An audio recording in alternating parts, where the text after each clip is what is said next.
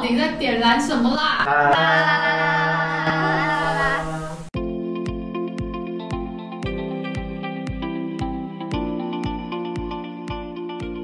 ！Hello，欢迎收听《到底在点燃什么啦》？这里是点燃天赋工作坊的线上广播。我们期待身为学生的你，能从故事当中听到一些自己，找到共鸣与启发。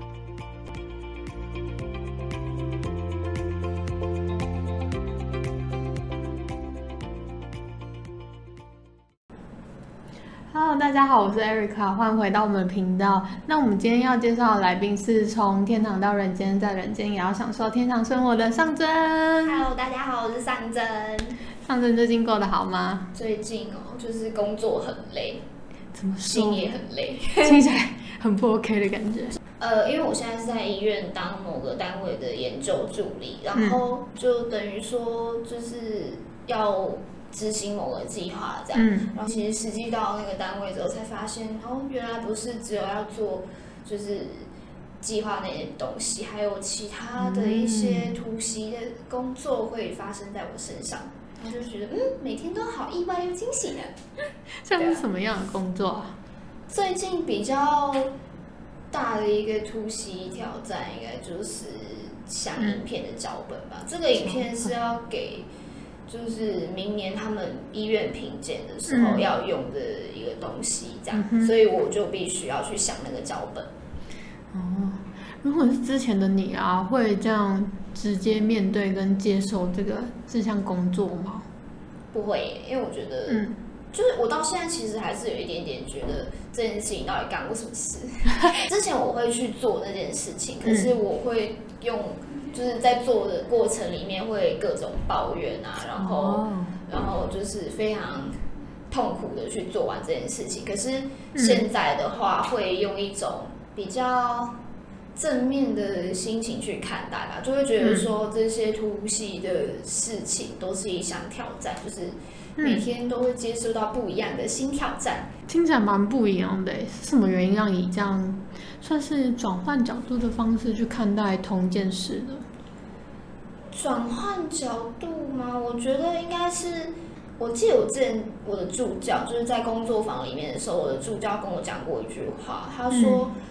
虽然你觉得你现在做的事情都没有任何意义，嗯但是它就是一颗种子，会就是埋到土里面，嗯然后经过岁月的流逝，你嗯不知道它会在未来的哪个时候开始慢慢的发芽。哦，对啊，所以我就觉得这些东西就是你就做嘛，反正之后总是会对未来的自己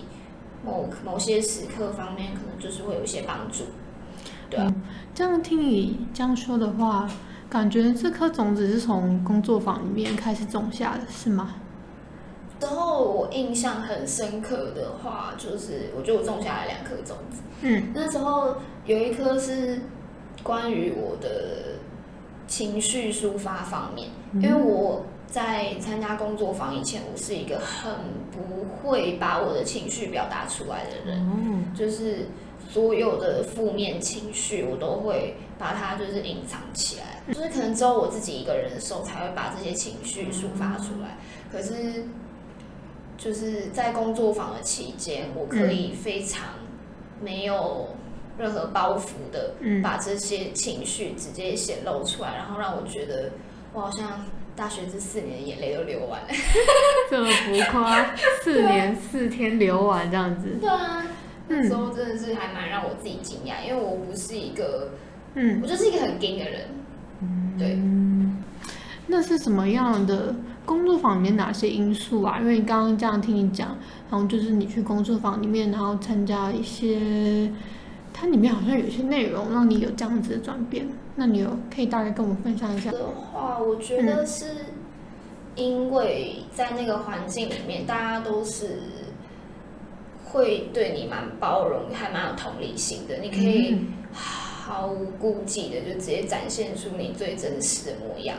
就是也不会有人因为你展现你最真实的模样而对你有所维持。所以我就觉得在那边是一个很安全而且被保护的感觉，所以可以让我有这么放心的可以去显现我自己最脆弱的那一面。嗯，嗯，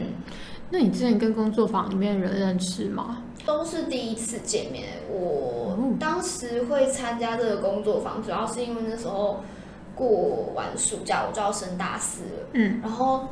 那一段期间就是想说，那未来之后到底要干嘛？嗯所以其实对于未来算是蛮迷茫的，然后就去上网找一些管道啊，然后意外发现 PTT 的那个职涯版里面、哦，就是有这个活动的讯息，嗯所以我就想说，那就参加看看啊。嗯那刚刚听到你说的是两颗种子嘛？嗯那另外一颗种子的部分是可以跟我们分享。另外一个的话是说，呃，在这个工作坊期间，其实我有发现我是很在乎我的家人的，嗯对啊，因为其实我从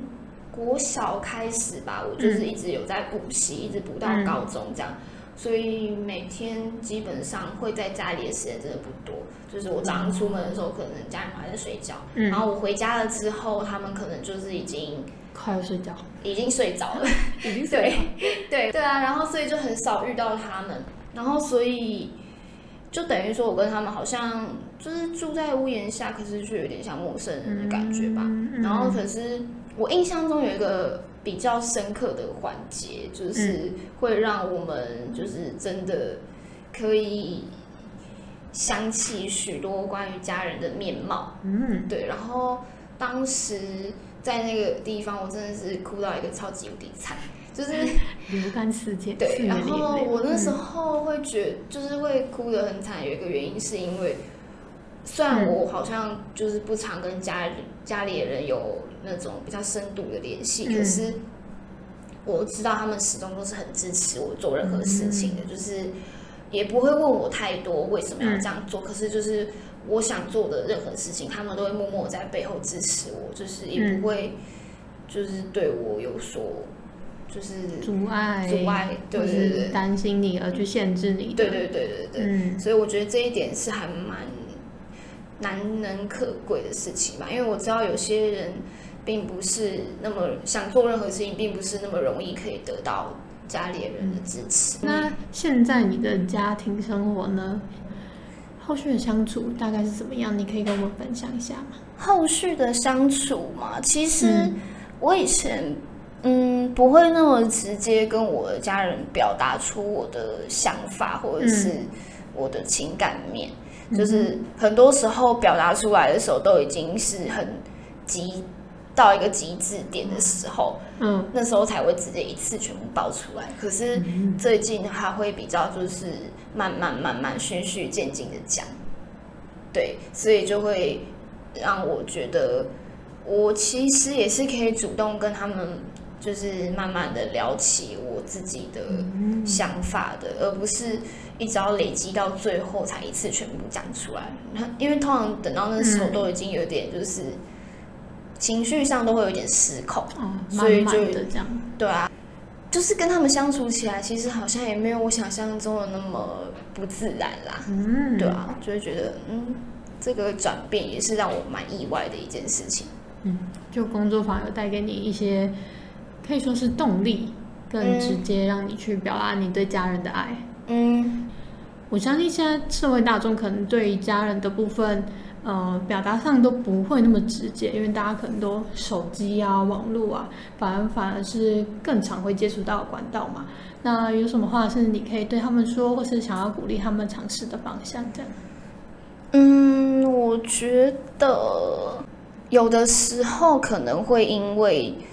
你的生命之中就是。一直都有这个原生家庭的存在，所以会让你一直觉得说，嗯，这是理所当然的。嗯但是，啊，我觉得嗯我的家人对我好，并不是他们的义务，嗯让我觉得他们会对我好，是因为他们就是